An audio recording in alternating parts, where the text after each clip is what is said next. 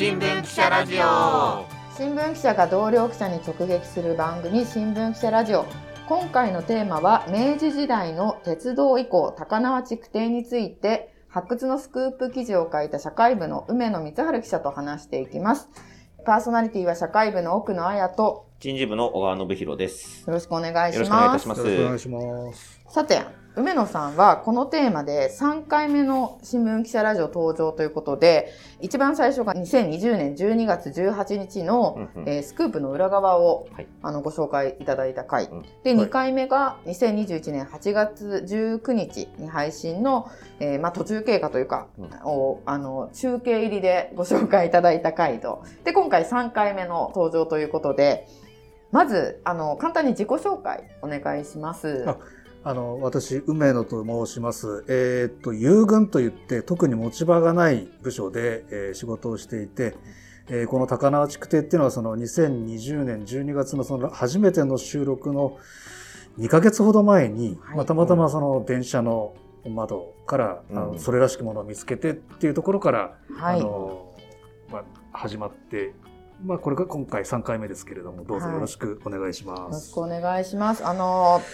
最初のね、うん12月の、はい、2020年12月の配信の時は、まさにそのスクープの裏側ということで、そうですね。皆さんがどうやってこのスクープにたどり着いたかといはいうところが僕も聞きました。面白かった。あのー、ヘリコプターに乗って、あそうでした。はい。上から綺麗な石垣が見えたので、どういうもんかなっていう感じで、最初は車窓ですよね。まあ、そうなんですね。うんで、あの、もともと、その、明治の最初に、うん。あの日本に鉄道を作ろうっていう時に、うん。この高輪築堤っていうものを作ったわけですけども、はい。はい。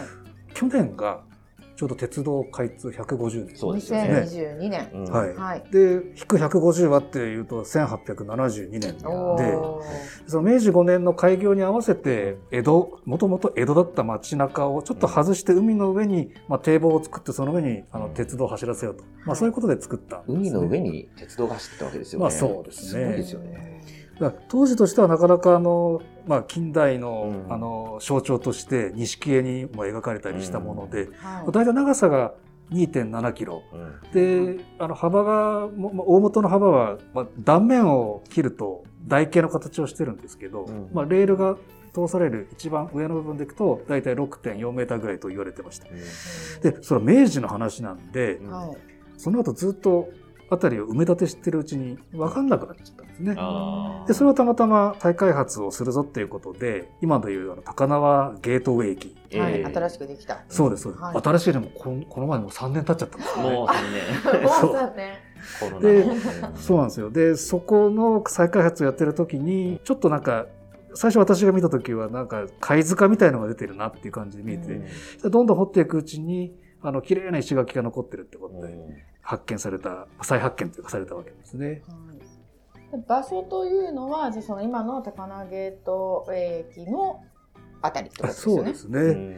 だから今で言えば、あの、JR の品川駅から、はいえー田町駅って、まあ、あの品川駅から北上していて、田町の駅から浜松町の駅に行く、その間の辺までうんずっとその堤防状態になっていたようで。当時はだから海そうですで、ねっ。てことなんですね。あのタモリクラブとかね、ブラタモリとか、はいはい。よくあの、タモリさんが高低差が好きなんですけど、うん。あの、山手線のあたりの線路を歩いてると、やっぱりガクッとね、確かに。下がるんですよね。うん。でその下がった先に堤防を作って、鉄道を走らせるっていう、まあ、あの、街歩きしてても結構ね、楽しいところなんですけども。という高輪築堤があったっていうスクープをうん。梅田さん書かれてでこれがだから2020年の11月頃に記事に最初になったわけですよね。はい。で今もう何年も経っているわけですけど数年経ちましたけど、この間この築堤はどういう感じで、まあ、一部発掘されて、で国の史跡になったみたいな話もありますが。そうですね。でこれはあの、と前回っていうのが、最初がその2020年の12月で、その後、翌年の8月、2021年の8月にちょっとラジオ出させてもらったんですけど、それから1ヶ月後のはい。2021年の9月17日に、はい。その、まあ、それまでに見つかっていた、えー高輪築堤のうち、120メートル分、まあ、大体800メートルぐらい出てきてるんですけど、うんそのうちの120メートルが、えはい国史跡という形で、うんえー指定されました。はい。これはあの指定の仕方がちょっと面白くて今あの電通の本社とかある汐留の再開発ビルがたくさん建ってるところはい。はい。にひっそりとあの新橋停車場跡っていうのがあるんですけども、うんそこにもあの昔のホームとかが一応保存されていて、うんその一体のものその停車場の跡と一体のものとしてあの国史跡に指定されたんですね。だからちょっと変な話そのもしあの見つかった部分全部800メートルとかドーンと残っていたらはだいぶその新橋から、まあ、少し間はどうしてもあの空いちゃいますけども品川に至る最初のその鉄道のですねい。全容に近いものが国史跡に指定されていたんじゃないかなと、まあ、それを妄想するわけなんですけどね。はでもおっしゃるように大半は解体されちゃってい。はい。で今あの、まあ、高輪ゲートウェイ駅の辺から、えーできればあの京浜東北線の、うん。えー北向き、まあ、北港って言いますけど北に向かう列車に乗ってもらうとちょうどあの立体交差の高く登るう線路を通るんで見やすいんですけども、あのクレーンがいっぱい立ってでその上から覗き込むとあのだいぶ深くですね、まあ、10メーターぐらいはもう穴が掘ってあってへー鉄骨がしっかり入れてあって、まあ、築堤の面影は全くなくなっているんですね。これ一部っていうのはどのあたりが一部その指定されて保存されてるんですか？そのちょうどですね、あのその海の中に堤防を作ったって話なんですけども、はい当時まだその海に向かってあの魚を取りに行ったり、うん荷物を、まあ、あの遠くから大きな船からあの小舟であの運んできたりですね海岸をちゃんと利用してたんですね。はいでその海岸にとどあのたどり着くためには堤防を、まあ、くぐらなきゃいけないか通らなきゃいけないんではい。そこにあの堤防に切れ目を作ってえ上に橋を作った。えでそこの橋の部分がたまたまあの今回発掘で出てきまして、はい。でそこの、まあ、石の積み方がきれいに保存されているということでその橋の部分が80メートル分。でそのそばにちょっと離れたところまで40メートル分ただのあのそれは石垣のはあるんですけどうん。その部分が保存されています。大体あのその高輪ゲートウェイ駅から行くと、えっと、若干、うん北寄りので西側ってとこですかね。でそれは今ね、まだあの土の下に埋め戻されていて、一応2024年から2025年の間に再開発が一段落するようなんですけども、はいまあ、それが終わったら土を取り除いてまたあの見られるんじゃないかなって、そんなようなあ感じですね。あとはもう解体。そうですね。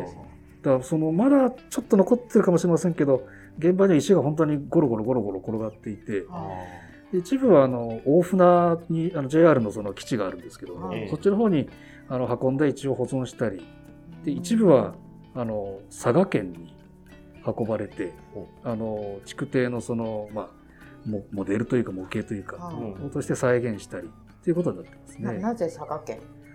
あそこはねあれなんですね。あの大隈重信ってはいはい。ご存知ですかね、あの早稲田大学とか作った人ですけども、はでその人がこの鉄道作りに非常に尽力したということで、まあ、佐賀県の方から故郷のまあ偉人と、まあ、あの佐賀県出身なんでね。うん。はい。でたまたまその築堤があ出土したって後にあの石がその解体に伴っていらなくなっちゃうっていうことで、はい。せっかくだからということで、えーまあ、もらい受けられたと。そういうことですね。佐賀県はどどちらにそれを持っていって今どどんな感じあのちょうど佐賀県庁の近くに、あのうん郷土館みたいな地元の歴史を紹介する博物館のようなのがありまして、はい。そこの外にですねあの、まあ、わざわざって言ったら変ですけどあの盛り土を作ってそこに石垣をはめてそれでこれがあの重信公の作ったあ鉄道の一部だぞという形でやってるんですね。なんかあのまあ今のお話ですとせっかくこう出てきたすごい貴重な遺構が鉄道遺構が、まあ、国史跡国の史跡に指定されたのはほんの一部で大半が解体されてしまってはい、であれですよねあの保存を求める動きも有識者というかの方からもいっぱい出てたと思うんですけど、はい、この間梅野さん取材されてきてその、まあ、JR 東日本になるんですかねの対応とかどういうふうにこの保存一部保存みたいな動きってどういうふうにご覧になってますか？そうですね。あのちょうどこれあのコロナ禍にもかかっていた時期に、うん。はい。あの結構、まあ、問題というか話題になったもんですから、うん。であのまあ、JR さんとしてはやっぱだいぶその収入がですねあの、まあ、テレワークの普及だとかで、はい運賃収入がガクッと減った時期でもあったんですよね。で、まあ、それだからまあ収入を確保するために再開発をするっていうのはまあ絶対条件なんですし、まあ、それ以前にはいもともとこの再開発をすることであのまあ巷で言われてるのはあの上野東京ラインってご存知ですかね、はいはいはい。あれが今の秋葉原とかのあたりすごい3階建てぐらいの高さのはい。ところに線路を作って通してますけどあああいう時の建設資金なんかをその今再開発しているところにビルを建てて、えーまあ、返済していこうと。まあ、そのようなあ計算をもともとしてたもんですから、はい急にその古いものが出てきたと。うん。で、まあ、急にっつっても、まあ、うすうすあるんじゃないかなぐらい思ってたかもしれませんけどね。で、出てきた、急に、まあ、すごいものが出てきたにしても、それを理由に再開発を止めることはできないよと。いうことで、まあ、まあ、そのまま、まあ、一部は計画変更して、えー遺跡として保存することがあったんですけども、基本的には再開発の計画っていうのは進められたと。で、それでいくと、まあ、その民間企業にですね、なった、まあ、JR としてはやむを得ないのかもしれませんけど、ちょっと、じゃあ昔の築堤ができた時から JR があったかっていうとそうじゃなくて、うん。あの、一応国の事業として作っていて、で、まあ、国鉄民営化するまでは、まあ、言ってみれば国民の財産だったわけだから、ね。まあ、あの、さっき、あの、奥野さんおっしゃられたように、あの、まあ、鉄道の歴史とか、その近代の遺跡の歴史とかを研究している方からすれば、ものすごく価値のあるあの作りだったもので、それをその、壊してしまうっていうのはとてもまあ残念だなと思ってますね。本当にこ壊しちゃうんですか？まあう。そうですね。だから、まあ、あの、これからまだ実は再開発って、全体で言うと、まあ、6分の4って言ったらいいんですけど、6街区あったうちの4つまでしか今、あの、はい。やってないんで、まあ、残り3分の1の2街区分が残っているので、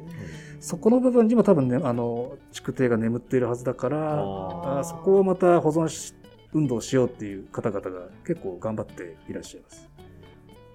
あの解体された石を、まあ、利用してだと思うんですけども、新橋の駅前に築堤を再現したものが確かできたかなあと思うんですけそうなんです、そうなんです。あそこは結構ですね、はい。あの、人目につきやすい場所だからちょうどいいかなと思うんですけど、たた高さもまあそれほど高くなくて、ちょうどあの SL 広場っていうところに、ええあの、SL がドーンって置いてあって、はい。その土台に、うん。その築堤の本物の石をはめ込んでるっていう、まあ、作りなんですけど、解体したものをそこにうん一部持ってきて。だから近寄ると、あの、解体した時に確かつけた番号とかも見れて、あの、それはそれで雰囲気があっていいんですね。だから、まあ、ちょっとチャチで、あの、まあ、本当、ああいう形で保存するなら、もともと現地でしっかり保存しろよっていうような、まあ、専門家の方の意見、それ私ももごもっともだなと思うんですけども、まあとはいっても、まあ、普段はなかなかそういった本物の史跡に触れないうん。というところで、まあ、同じ石を使ったものに、まあ、触っちゃいけませんって書いてないから触っていいと思うんですけど、あの、触れるっていうのはなかなかあの、悪くないのかなとも思いますね。うん。今じゃあその高輪築堤を感じられる見られるところとしては、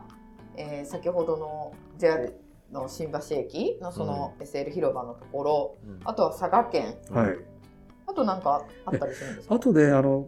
芝浦工大の高校の中に、はい。あの移設されたとか、いくつかで、これはお恥ずかしい話、まだ言ってないので、はっきり言いづらいんですけど、はい。あの、いろいろ、やっぱ、あの、歴史に詳しい方とかが調べに行って、ネットとかに上げてるので、うんこれちょっとまたぜひ行きたいなと思ってますけど、じゃあ一部そうやってまあなんて言うんでしょう展示されたりとか他のところでそういう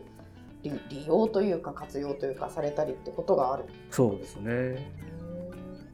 で、またその間に、まあ、いろいろあの、1年半ぶりぐらいのその、はい。あれ、